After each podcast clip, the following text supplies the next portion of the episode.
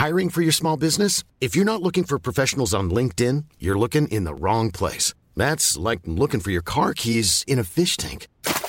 LinkedIn helps you hire professionals you can't find anywhere else, even those who aren't actively searching for a new job but might be open to the perfect role. In a given month, over 70% of LinkedIn users don't even visit other leading job sites. So start looking in the right place. With LinkedIn, you can hire professionals like a professional. Post your free job on linkedin.com slash people today.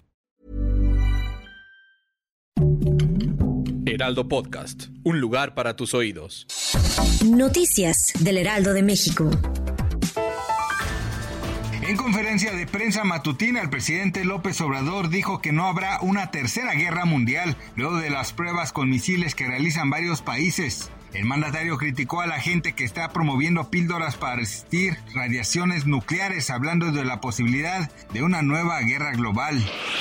En otros temas, el mandatario recalcó que el acuerdo en materia de seguridad ante el embajador de Estados Unidos en México, Ken Salazar, y el gobierno de Zacatecas, alcanzado el fin de semana, es inválido por la Constitución. López Obrador sostuvo que según el artículo 117 constitucional, los estados no pueden en ningún caso celebrar alianza o coalición con otro Estado ni con potencias extranjeras. El Centro de Estudios Económicos del sector privado observó un panorama pesimista pese a los ajustes al alza de diferentes pronósticos de crecimiento para la economía mexicana. En su nota semanal, el organismo señaló que la reciente evolución de los principales indicadores económicos muestran una mejoría modesta, pero no logra caracterizarse como una recuperación sólida de la actividad económica.